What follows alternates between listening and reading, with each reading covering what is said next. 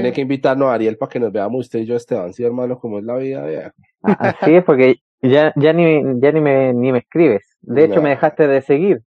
No, ¡Ay, qué feo! qué, qué gododea.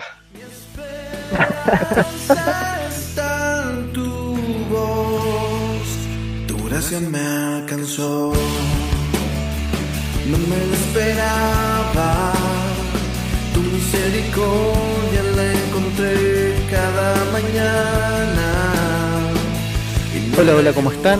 Bienvenidos nuevamente. Esta es la segunda parte de un episodio donde estamos conversando con mi querido amigo Esteban y nuevamente con mi querido amigo Abner Trejo del Cancionero Cristiano.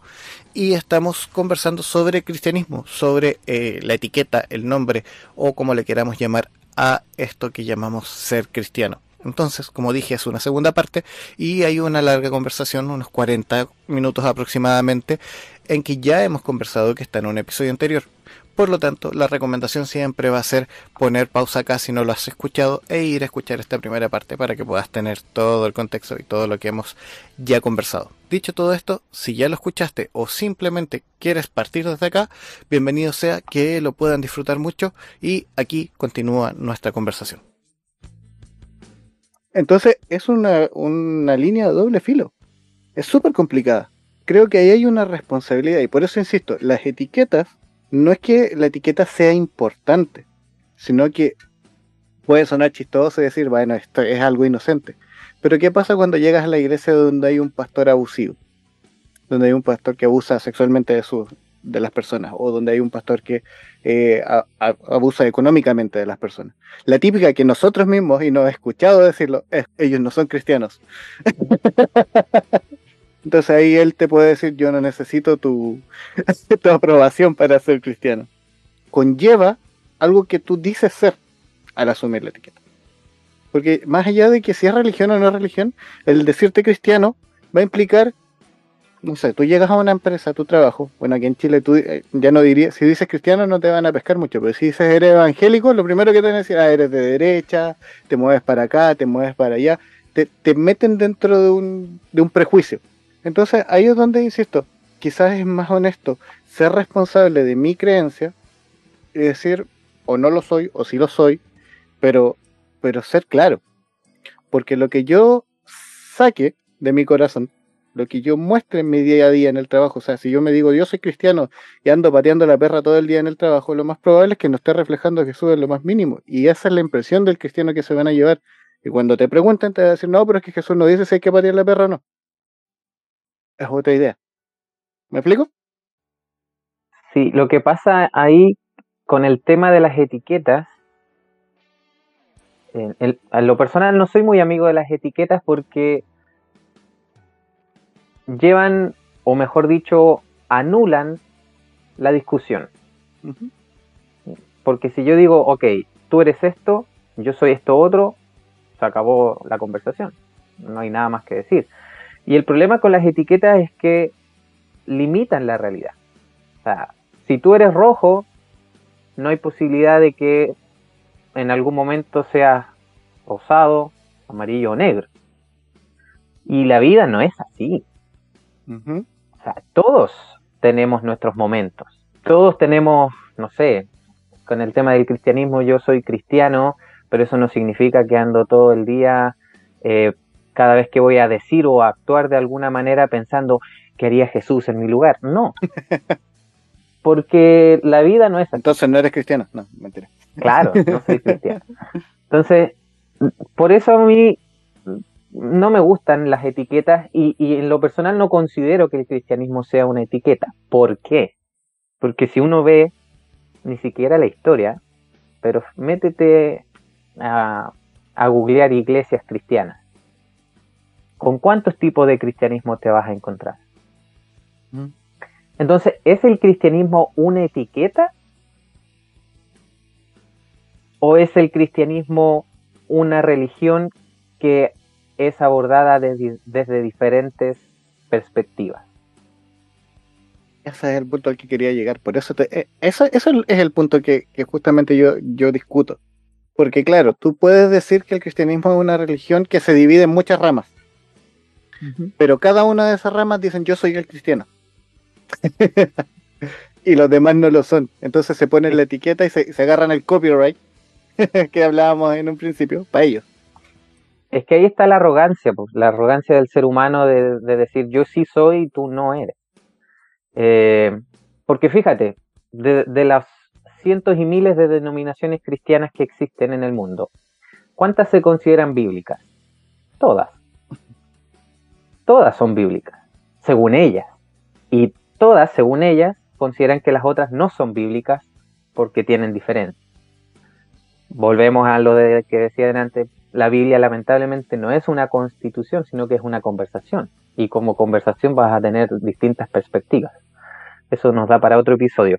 Pero fíjense que el otro día leía un filósofo que estaba hablando sobre esta idea tan de moda que la gente hoy día habla, sobre todo los progres.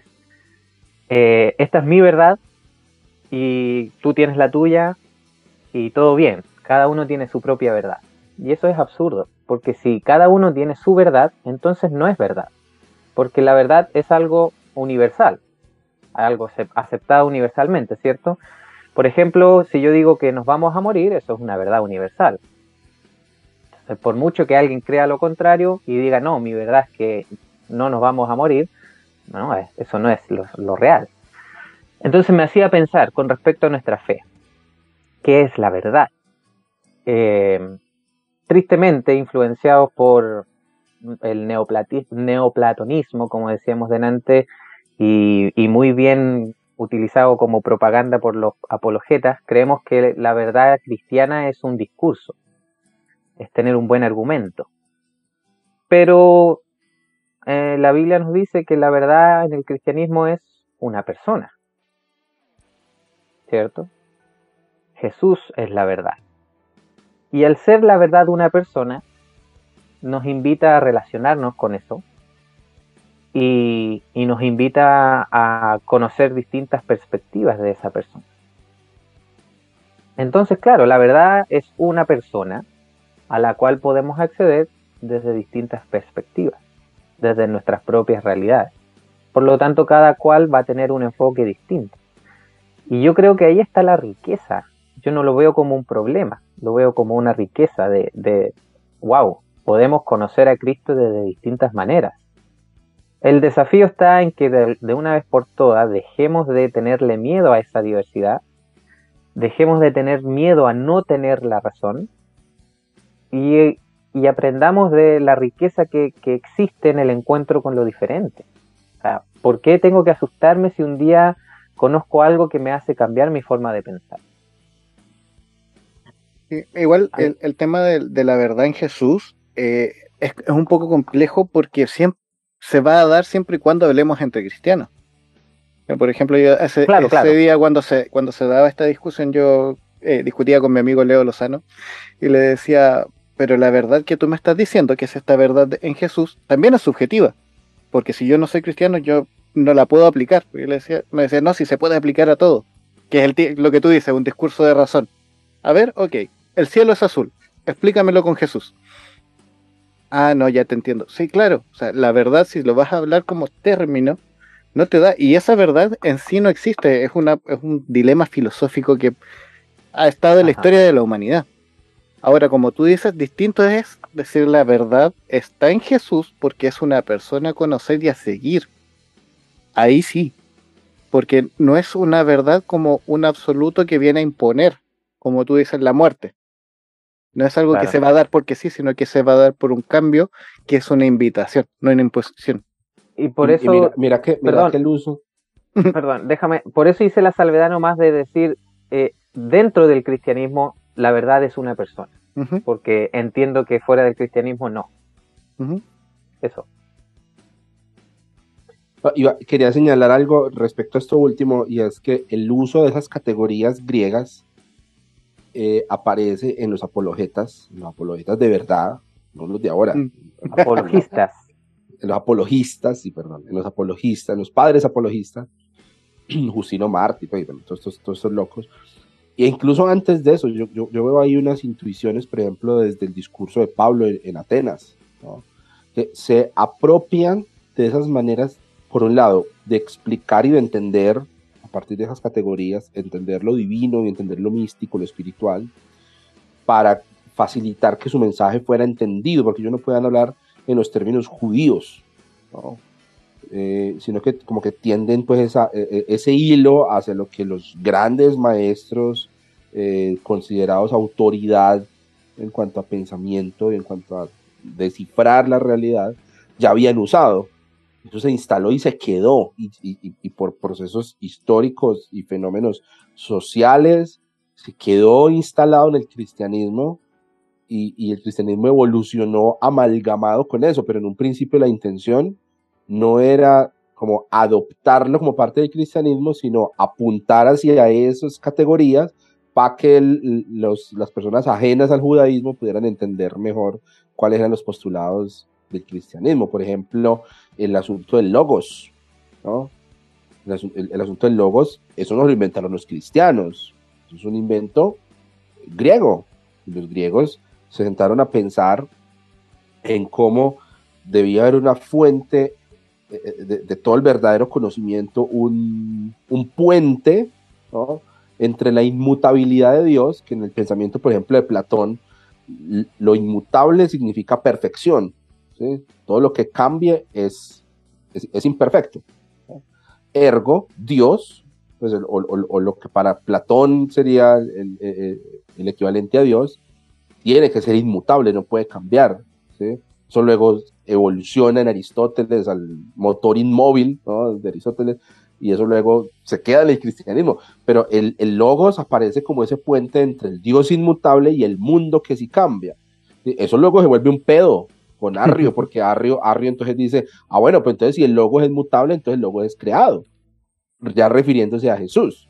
Y ahí es donde aparece pues toda, toda esa discusión. Pero entonces, eh, miren, miren cómo, devolviéndome ya, ya un poquito a algo que quería señalar también hace un rato, a- a- cerrando este paréntesis del por qué empezaron a hablarse de categorías filosóficas griegas dentro del cristianismo, y como un recurso eh, más dialéctico que teológico, mm, el- en cómo esta idea de la inmutabilidad del cristianismo también se asocia con la idea de la inmutabilidad de Dios. ¿no? Eh, porque entonces eh, el cierre de- del post mío que mencionamos al principio era ese, la historia del cristianismo se sigue escribiendo. O sea, ¿quién dijo pues que entonces ya el credo es el credo y, de ahí para y de ahí para acá no hay más? O sea, ¿quién puso eso en piedra? El dedo de Dios pues escribió el credo de Nicea en piedra, no. Ni siquiera la mismísima ley mosaica que, que se alega en el relato bíblico que escribió Dios mismo y que dictó Dios mismo, ni quiera, eso cambió. Y, y no- y ninguno de nosotros defiende esa ley, pues hoy en día. Y siempre sale en esas conversaciones, por, res- por ejemplo, con respecto a- al, al- al asunto de la diversidad sexual. Ah, pero entonces la ley de cortar de las patillas, ¿cierto? Eh, todo, ese, todo ese cuento siempre aparece ahí. ¿Por qué? Porque lo cambió. Esto estaba enmarcado en una época y con eso nadie tiene problema en, dec- en- en decir, no, entonces no te llames cristiano y te corta las patillas. Pues, eso, a- a- ahí na- nadie, nadie, está, nadie está peleando por eso. ¿sí? El- el- el- el- el- la insistencia mía con este asunto es precisamente en pensar el cristianismo como algo que cambia, así como Dios es un Dios que no solamente cambia, sino que conmueve las cosas, que conmueve el status quo. Eh, En el relato, por ejemplo, del Antiguo Testamento y en la mentalidad de los profetas, aparece esa característica de Dios. Dios no aparece como, como inmutable Mm. en, en el pensamiento eh, del, del profetismo. Por el contrario, aparece como alguien que no solamente cambia, sino que cambia las cosas, que conmueve el status quo egipcio para liberar a su pueblo, ¿sí? que conmueve el status quo social de los grandes hacendados en Israel y de las vacas de Bazán, ¿no? las señoras ricas de Israel que las llama así, y, y- y de los jueces y los sacerdotes que están lucrándose del pueblo y oprimiendo a la viuda, al extranjero, al huérfano, y dice, no, yo estoy a favor de los oprimidos. Y el Mm. cristianismo es la plétora de eso, porque en la persona de Jesús, Jesús se identifica con los oprimidos y experimenta la misma opresión que podríamos experimentar nosotros. Jesús es crucificado, Jesús es criminalizado, Jesús es un criminal. Eh, eso ya estaba pensando en eso y yo estoy escribiendo algo al respecto. Decimos, Jesús fue crucificado como un criminal. No, es que era un criminal. Si tú en el Imperio Romano decías, yo soy el rey de los judíos, pues, ah, que es que Jesús era inocente. No, Jesús no era inocente. Jesús era culpable. Jesús, eh, para la ley de los romanos Jesús era culpable, o sea, Jesús lo crucificaron, justamente, fue justamente crucificado. Ah, que Jesús era inocente porque no pecó. Ah, pues que al gobernador romano no le importaba el pecado, al gobernador romano le importaba el delito. Jesús cometió el delito, sí. Sus seguidores lo siguieron cometiendo después de él, claro. Cuando los, cuando los evangelistas y cuando los apóstoles escriben Jesús es hijo de Dios, Jesús es el Señor, Jesús es el Kyrios, ellos no están haciendo una afirmación teológica, están haciendo una afirmación política. El cristianismo está conmoviendo el status quo y, el- y se va moviendo en un montón de direcciones hasta que llega al poder y en el poder se estanca. Entonces, cuando el cristianismo se vuelve el status quo, ahí se muere el Dios de las escrituras. Has- Hasta Y ahí llega el Dios de escrituras. Claro, exactamente. Entonces, la, el, el alegato mío en favor de déjenme ser cristiano y cuestionar esto es que cuando el cristianismo va a seguir moviéndose, porque se estancó ahí, porque se apalancó en el poder, porque renunció a su esencia, porque se convirtió en, en, en, en- no fue Constantino, estoy tratando de pensar en este man, el, el que luego vino y Teodosio. Teodosio, que es el que viene y dice, listo, las otras religiones están prohibidas, eso es posterior a Constantino. Entonces ahí ya la iglesia se instaló en el status quo, el cristianismo, y se dedicó fue a decir, bueno, entonces de aquí para afuera, los que estén de aquí para afuera, entonces adiós, no, no, no comparten esto, porque no es solamente teológico, hay unos recursos para repartir, hay una autoridad para repartir, hay una interpretación de las escrituras en favor de ese poder que la iglesia está recibiendo. Entonces la pregunta mía es, bueno, ¿cuándo el, ¿cuándo el cristianismo va a seguir? ¿Cuándo se va a mover para adelante? Eh, Lutero y, y los reformadores, eso lo empujaron, lo empujaron un poquito, pero el cristianismo tiene que seguir. Porque a no ser que ustedes todavía crean que Jesucristo viene ahorita pues en dos años, porque ya la guerra en Rusia y todo lo que pasa en Oriente Medio, si, si la historia sigue su curso 500, 800, 1000 años más, entonces el cristianismo va a seguir amarrado ya al siglo III. ¿O, o qué va a pasar con, con, esta, con esta religión y con este movimiento y con esta fe? Ujú. O sea, yo estoy Fíjate totalmente que- de acuerdo. Vale. Sí, no, eh, pensando en esta idea del- del- de, la idea profética o, o la imaginación profética sobre Dios, que incluso muestran que Dios, este Dios que cambia a tal punto que incluso contradice sus propios estatutos, porque cuando el pueblo peca correspondía el castigo, ¿cierto? Correspondía la destrucción, eh, según los estatutos divinos, pero Dios cambia a tal punto que decide no destruir a su pueblo. Entonces no me vengan con eso de que Dios no cambie. Eh, y lo otro, hablábamos delante sobre, o, yo planteaba la idea de, que estamos en una época de repensar y replantear. Pero fíjense que muchas veces el repensar, el replantear y el redefinir, más que inven- reinventar la rueda, es volver al origen. No se trata de que, ok, voy a eh, usar este término y le voy a dar un significado novedoso. Se trata de volver a su origen en, el, en cuanto a los términos y a las definiciones. ¿Cuál es el origen etimológico? Porque le hemos dado ciertas connotaciones a algunos términos. Por ejemplo, el otro día me preguntaban por, Instagram, ¿qué opinas tú de los ministerios? Y, y los ministerios son algo como tan elevado, tan allá, casi tocando el cielo. ¿Y qué significa la palabra ministerio? Servicio. Punto. Eso es un ministerio, servir. Y el que sirve es el ministro. Punto. Te fijas que ni siquiera estamos reinventando un- una definición. Estamos volviendo a su origen etimológico. Y con respecto al cristianismo, ¿cuál es su origen? Antes de, de, de Constantino, ¿qué era el cristianismo? Era una ensalada de cosas. Era una ensalada de cosas. No sé si han tenido la oportunidad de leer el libro de Piñero, Cristianismos Derrotados. Lo recomiendo a ustedes y a la audiencia, por supuesto, y se van a fijar de la tremenda diversidad de cristianismos que había. Incluso, bueno, lo, lo mencionaba Ariel delante, eh, con el tema del arrianismo, estuvimos así a un pelo de que el cristianismo fuera desde esa corriente. O sea, a de, un pelo. de hecho, es chistoso porque Constantino le da el favor a los niceanos, a, los- a la idea de- del Sí. concilio de Nicea, pero cuando Constantino se convierte, se convierte con un arriano. Y Claro. por eso y, digo, y es que, y es que a Constantino le conviene más el discurso de Arrio. Exacto, Constantino, incluso Constantino, para estuve leyendo en Justo González en la historia del cristianismo, cuenta Mm, un dato sí. que yo no sabía, y es que Constantino estuvo moviendo hilos para que volvieran a readmitir en la comunión a Arrio, con el obispo de Constantinopla, creo. sí, de hecho se lo sea, trajo de vuelta del exilio. Porque el ma- al mal le convenía más el arrianismo, porque él como representante de Dios, como cabeza, o sea, a él, a él le interesa esa distancia entre el, el- el Dios en el cielo y su representante en la tierra, no divino, pero medio divino, pero creado, pero instaurado, o sea, a, él- a él le conviene más eso, entonces, bueno, pero sí, una Es que- ahí. Es que sí, por eso, por eso, mira, ahí es donde yo digo un poco la etiqueta y el copyright.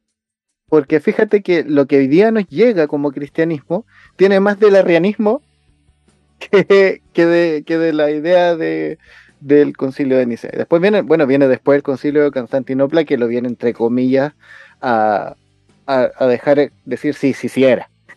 Pero después de un montón de años Mm.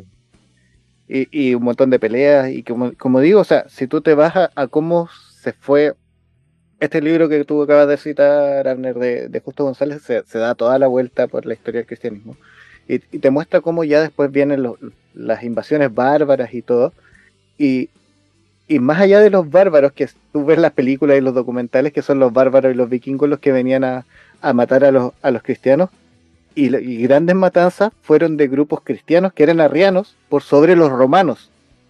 Entonces, cuando pasan todas estas cosas, tú dices, ¿qué estoy creyendo? Y ahí es donde yo digo que es una etiqueta. ¿Por qué? Porque yo no te estoy dudando de tu espiritualidad. Yo no te estoy diciendo tú no eres espiritual o no crees en Dios. Yo lo que te estoy diciendo, ¿estás de acuerdo con lo que en un principio dijeron que iba a ser ser cristiano, que se agarraron el copyright y lo, y lo legalizaron, digamos, entre comillas, ante una autoridad? Y de aquí para adelante, esto es. Y justamente en algún momento lo, mencionó Abner, dijeron, esto es y el que se sale de aquí lo quemamos vivo. o sea, sí, ya no, no había otra forma. Hoy día eso ya no pasa. Y eso fue una evolución extremadamente grande, pero y que justamente en la, creo yo, en la, reforma protestante se le dio un paso más porque ese tipo de, de, de ideas eh, le, hicieron ruido a, Lutero, pero nos empezamos a devolver a tratar de imponer. Entonces, de repente, yo digo eso, y, que creo que Abner también lo- no sé si lo dijo en el episodio, lo dijimos antes. A mí no me hace ruido porque no tengo líos con lo que dice el, credo, en lo que yo creo. A lo mejor mañana sí, pero yo siempre digo, si mañana ya no creo lo que dice el credo, que es como el rayado de cancha, como siempre decimos, no me va a costar decir ya no soy cristiano. Por último digo, soy progre, soy post-cristiano, como el amigo Alex, qué sé yo, de alguna forma te... eh, porque al final, el ter- cuando tú dices, volvemos a la, parte etimológica, de hecho, es algo que mucha gente incluso no sabe. Es muy poco el cristiano que se instruye de cómo nació su fe, de la historia de la iglesia.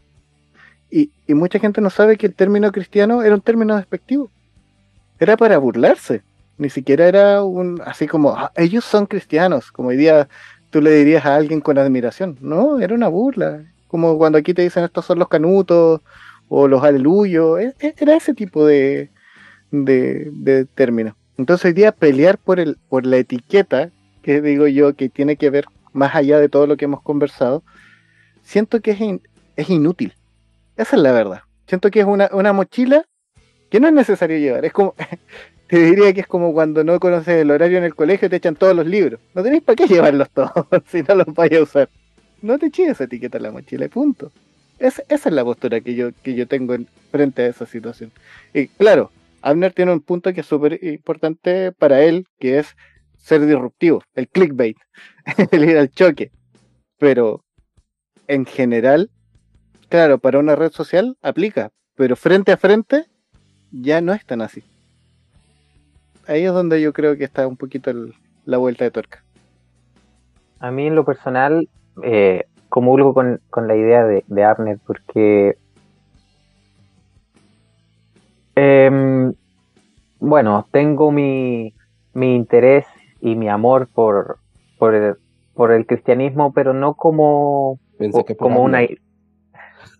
No, también, pero no aquí, Abner, por favor. No te pongas coqueto. No con, con el cristianismo, no como institución, ni como idea, ni como religión, sino como, sino por las personas. Cuando, por la iglesia. Pero de nuevo, no la iglesia como la institución, sino las personas. Eh, en este proceso, en este caminar de fe, eh, me ha tocado mucha gente que, se, que me escribe agradeciendo porque con las ideas que se están compartiendo ellos han podido afirmar su fe, pero desde otras perspectivas. Y eso les ha traído sanidad, alivio, restauración incluso. Em, entonces, mi, mi, mi, mi amor es por la iglesia en ese sentido, por las personas. Em, si quieres llamarte de otra manera, está bien. Si quieres renunciar a esto y, y, y as- y empezar otra cosa, está bien. Si quieres no renunciar a tu espiritualidad cristiana, pero no sabes cómo hacerlo, acá hay un camino. No, no digo que yo, yo ofrezco ese camino, ni mucho menos que yo soy el camino, pero hay un camino, Esteban, hay, hay una posibilidad. el camino no, no va a decir que es la verdad porque ya dijo que era Jesús, pero Claro. Pero hay una posibilidad, hay un- una forma eh, de poder seguir viviendo esa espiritualidad, porque esto, eso también en muchas personas tiene una carga emocional tremenda. Ah, O sea, hemos conocido en este proceso gente que ha caído en depresión porque se dio cuenta que donde había firmado su fe no era. Entonces se quedaron sin nada. Entonces ahí hay, una, espe- hay un, un- un- un lazo de esperanza para esas personas. Es más que nada por ahí va mi, mi- mi motivación. Y, y- y tratar de convencer a los que están cómodos con su cristianismo no me interesa. Exacto. No, ah, para, mí, para mí eso no es ninguna motivación. Mi motivación va justamente en seguir en esta búsqueda que es personal, pero que también es comunitaria con aquellos que quieren tomar. Si no lo quieres tomar, sigue tu, ruto, tu ruta y bien, no tengo ningún problema y podemos seguir siendo amigos. Eso es lo que yo esperaría. Entonces, por ahí va el tema este de por qué somos tan obstinados con, con, con seguir siendo cristianos, con seguir en la fe. Eh, eso. Y, y lo último, para no alargarme más, con esto de, de la re- redefinición, fijémonos un poco qué son los dogmas y qué es el credo. No son, de nuevo, no son una constitución. Me gusta mucho la definición que alguna vez le escuché a, a nuestro amigo el dinosaurio de Noé, que, que me decía, los dogmas yo los veo como muletas para caminar sobre el misterio. O sea, son apenas intentos que nos permiten tocar la superficie del misterio. Y la confesión, y el credo, perdón, es, es, un, es una confesión de fe. Es un credo que también responde a un contexto cultural, social, político, económico, etc. Por lo tanto, tampoco es algo eh, inamovible. No es algo que, que, que quedó ahí fosilizado y que debe permanecer inamovible eternamente. Es algo que debe seguir siendo replanteado para que vivamos una fe relevante en pleno siglo XXI y no estemos creyendo cosas del el medioevo en pleno siglo XXI y no, y no hagamos el ridículo. Sí, yo estoy de acuerdo. Por eso te digo que el, el tema es, es la etiqueta. Eh, eh, no, no, es, no, es, no es la espiritualidad. Porque finalmente hoy día, y volviendo ya al principio, nos vamos a dar la vuelta, el que te dice no eres cristiano es porque apoyas un candidato a izquierda, porque apoyas eh, las comunidades LGBTQ más, porque, qué sé yo, antiguamente aquí en Chile ya espero que no siga pasando porque no usabas una corbata. O sea, por eso ya dejabas de ser cristiano. Y eso no tiene que ver con las bases. A eso voy. Ciertas bases las sentaron para, para solventar ciertos conflictos que fueron, como, como decíamos recién, dimos toda una vuelta a la historia en el siglo III hasta un montón de años después.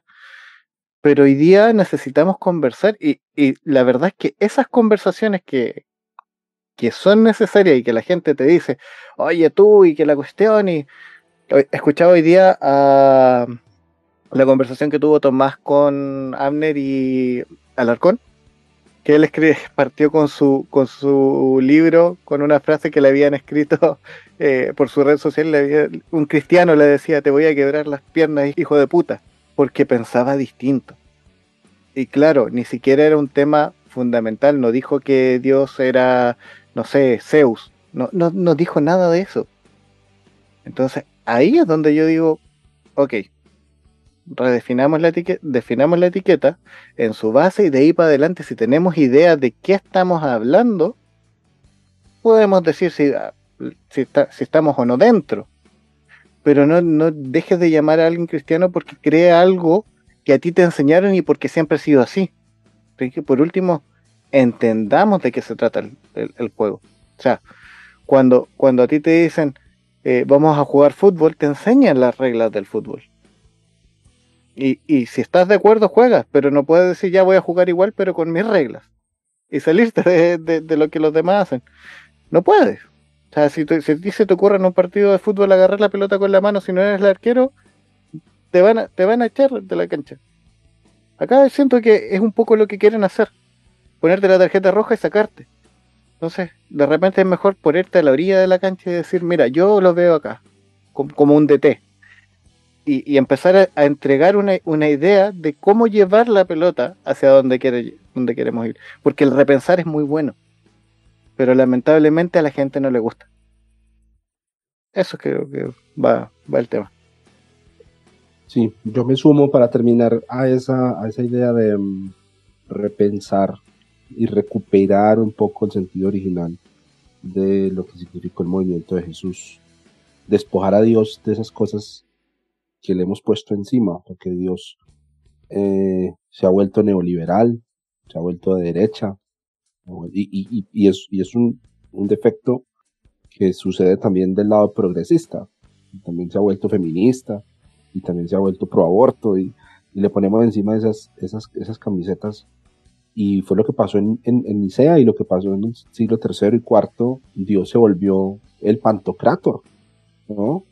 Dios se volvió el, el emperador del universo, porque la iglesia dejó de ser perseguida y la figura de Jesús eh, empezó a ser incómoda porque pues, era un carpintero pobre, ¿cierto? Ejecutado en una cruz. Entonces trataban de ponerle como esa pose aristocrática cuando lo estaban azotando, ¿no? y, y, y, ese Jesús exaltado, o sea, desde la estética, desde el discurso. Volver como a recuperar la idea de, bueno, cómo nos acercamos al misterio de la divinidad desde las categorías que, que, que, que aparecen en boca de Jesús y en boca de los primeros cristianos, pero recuperando ese espíritu original. Algo tan sensible como la Trinidad. que aparece ahí también en esta conversación siempre, el asunto de creer o no en la Trinidad. El- en el siglo IV, creo que es Tertuliano, cuando, cuando empiezan estos grandes eh, héroes del- del- del- de la Trinidad a explicar los, desde, lo, desde lo teológico eh, el asunto de la Trinidad, se utiliza un término muy preciso. Ariel, a ti que te gusta tanto el, el- el asunto de los términos, y es la sustancia. Tertuliano habla de las tres personas, una misma sustancia. ¿sí? Y el término de sustancia es un término legal que viene de la jerga legal y se le critica a Tertuliano esto. Dice, pero ¿por qué estás usando una terminología legal en algo que es metafísico?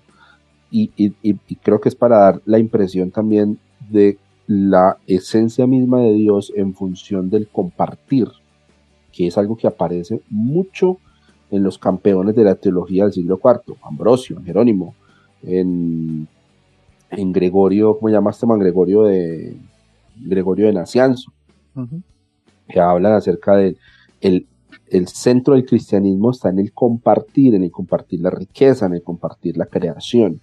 En el Jerónimo, que tiene una frase muy fuerte que dice, para hacerse rico tiene que uno ser injusto o heredar la injusticia de otro. ¿no? Se- se- y, y donde se pone de relieve la idea, por ejemplo, de los primeros cristianos, que más allá de evangelizar o más allá de un afán proselitista, lo que hacían era cuidarse los unos a los otros, tener todas las cosas en común. Como pasa en la Trinidad, el término sustancia que utiliza Tertuliano y que utilizan todos estos teólogos es un término legal para hablar de propiedad, para hablar de posesión. Son tres personas que comparten una posesión, la posesión de la deidad. Son tres personas que ocupan un mismo espacio legal y que son propietarios y dueños de un mismo espacio en armonía perfecta. La esencia de Dios es compartirlo todo. Para Tertuliano y para estos primeros teólogos. Entonces mira que la Trinidad, la idea de, la tri- de un Dios trino, no le apunta tanto a algo metafísico, sino a un impacto concreto en la realidad. ¿Cuál es?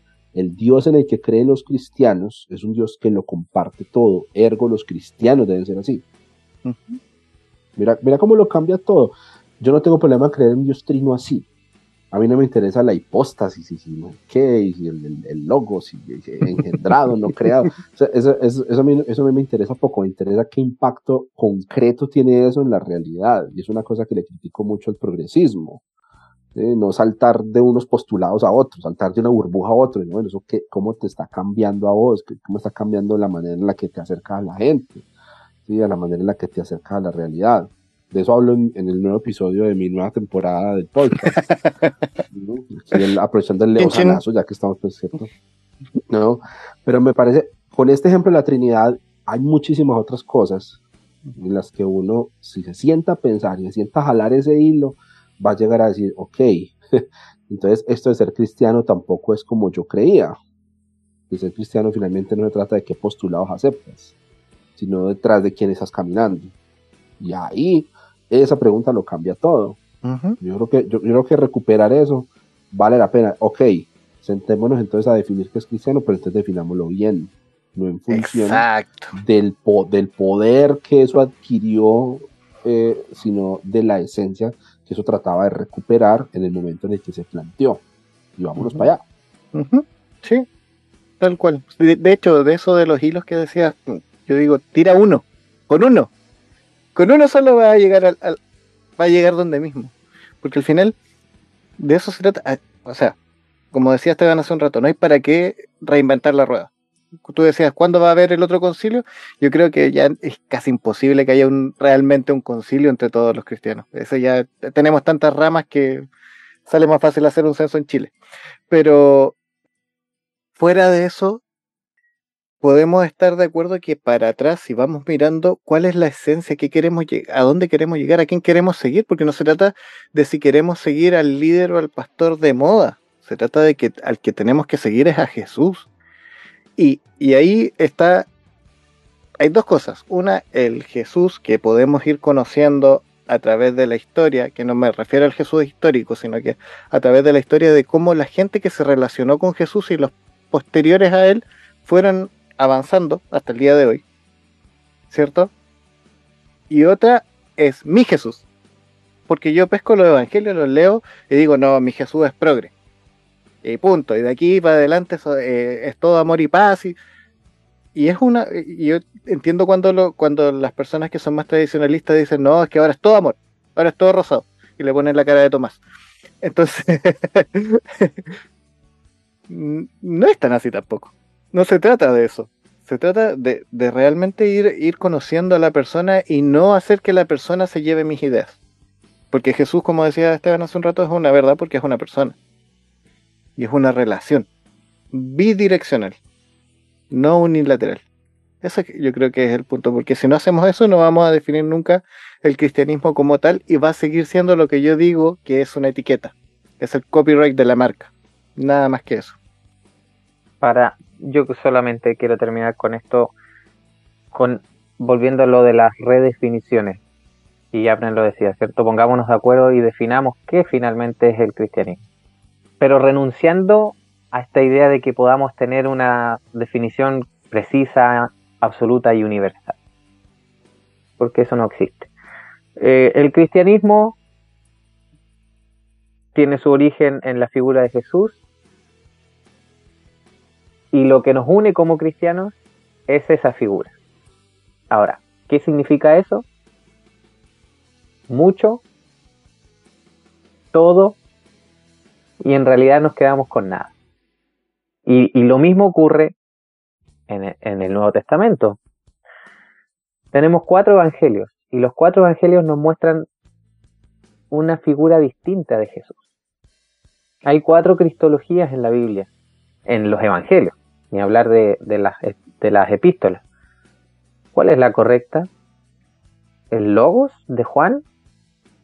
¿O el profeta itinerante de Marco? ¿Los cuatro? ¿Ninguno?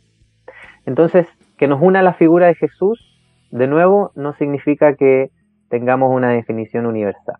Nos va a tocar a nosotros hacer la tarea. Y esa tarea es la que no queremos hacer y por eso nos gustan tanto las etiquetas, porque nos dan la tarea hecha.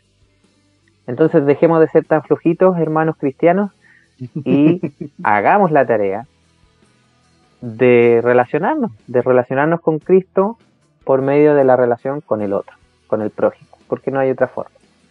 Y por último, así como el cristianismo nace en, en la persona de Jesús, el cristianismo también tiene fecha de caducidad. El cristianismo muere cuando se acomoda con el poder. Eso ha sido así en la historia y seguirá siendo así por la eternidad. Entonces, si tu cristianismo se acomodó con el status quo, ya dejó de ser cristiano. Punto final. Yo solo quiero agregar que, que, que es, eh, no es religión, sino relación. Amén. Ay. Sí, mira, pese a que pensé que iba a ser más, más debatido el, el tema, estamos relativamente de acuerdo. Sí, al final no se trata de. Creo que no se trata de decirle quién es y quién no es. O sea, la relación es justamente personal. Y ahí veré yo si me llamo o no me llamo cristiano, o si me llamo o no me llamo progre, o si me llamo o no me llamo, como quieran decir. Al final es, es, una, es una relación, como decía, bidireccional con Jesús. Y al final, mira, tú le puedes poner la etiqueta de Coca-Cola a una Pepsi y no va a tener el mismo sabor. Entonces puedes llamarte Cristiano Abner y no serlo y te van a decir que sigues dejando de ser cancionero. Eh, no, mentira. Ese debate, hermano, sí, e- e- ese sí es- está pesado. Está serio. No, pero fíjate que, que la Coca-Cola es una. El cristianismo no es uno. No, la Coca-Cola son más de una. Depende ¿sí? del país. Ah, bueno, claro, sí, light, cero. también. Sí, también. Y, y no, y depende del país. Hay lados donde la hacen con azúcar y otras que la hacen con almidón de maíz y así. Pero es una misma sustancia. Hemos hecho el concilio de la Coca-Cola. ¿Viste? ¿Querías concilio? Aquí lo tenemos. Fue, fue fácil. ok, amigos, muchas gracias. Yo tengo la costumbre esta temporada de decirle a mis amigos que si quieren hacer palabras al cierre, yo sé que ya hicieron su cierre, pero si hay algo que se les quedó en el tintero que quieran decir, aquí está el micrófono abierto, aprovechen antes de cerrar. O si quieren mandar saludos o lo que sea. No, yo por supuesto invitarles como siempre a que sigan al cancionero cristiano. Soy el cancionero, ese es mi usuario en Facebook, Twitter, Instagram y en YouTube estoy como cancionero cristiano, donde sí hay canciones cristianas. Pásense por allá, escuchen el podcast. Y bueno, muchas gracias Ariel por repetir invitación, un gustazo hablar con ustedes, gente brillante, hombre, qué bueno. Me, me pusieron a leer, me pusieron a investigar y todo. Ah. Ahora puedes ir a pelear con Leo del grupo. No, aprendí versículos y tales. Ah, No, yo quiero agradecerte, Ariel, por la invitación. Eh, la teníamos pendiente hace largo tiempo y bueno, se pudo concretar y, y qué bueno que fue con Abner, que es un, un querido amigo.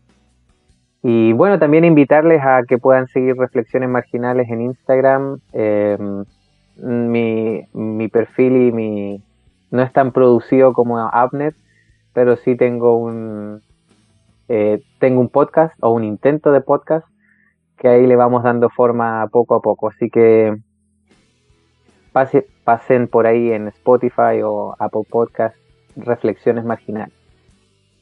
Sí, recomendado el podcast. Tiene, ahí, ahí hay información. Eh, Para no leer tanto, ahí pueden escuchar. Hay harta información. ¿Cuántos episodios tiene ya? ¿Como cinco? Cinco y la Sí. próxima semana sale el sexto ya.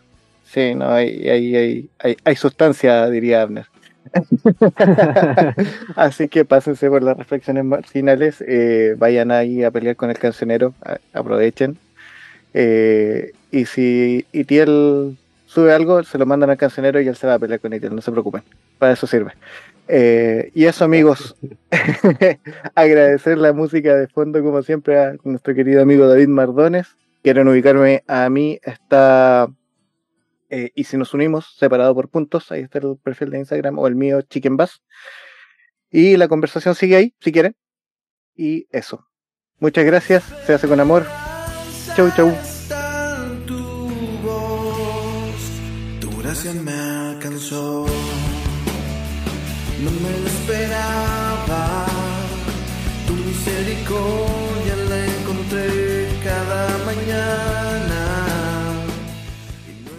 Típico, se fue el bajista y necesitaban un bajista y como yo era el guitarrista, era una guitarra con las cuerdas más anchas. y empecé a tocar bajo. Ah, Pasaba que yo era muy enfermizo. Y acá en Chile, cuando uno es muy enfermizo, le dicen pollo. Entonces quedé como el pollo del bajo. Ah, mira, Y ahí salió el chicken bass. mira, mira, mira. Qué interesante. Hace 20 años. Wow, Todavía qué sobreviví. jóvenes estamos.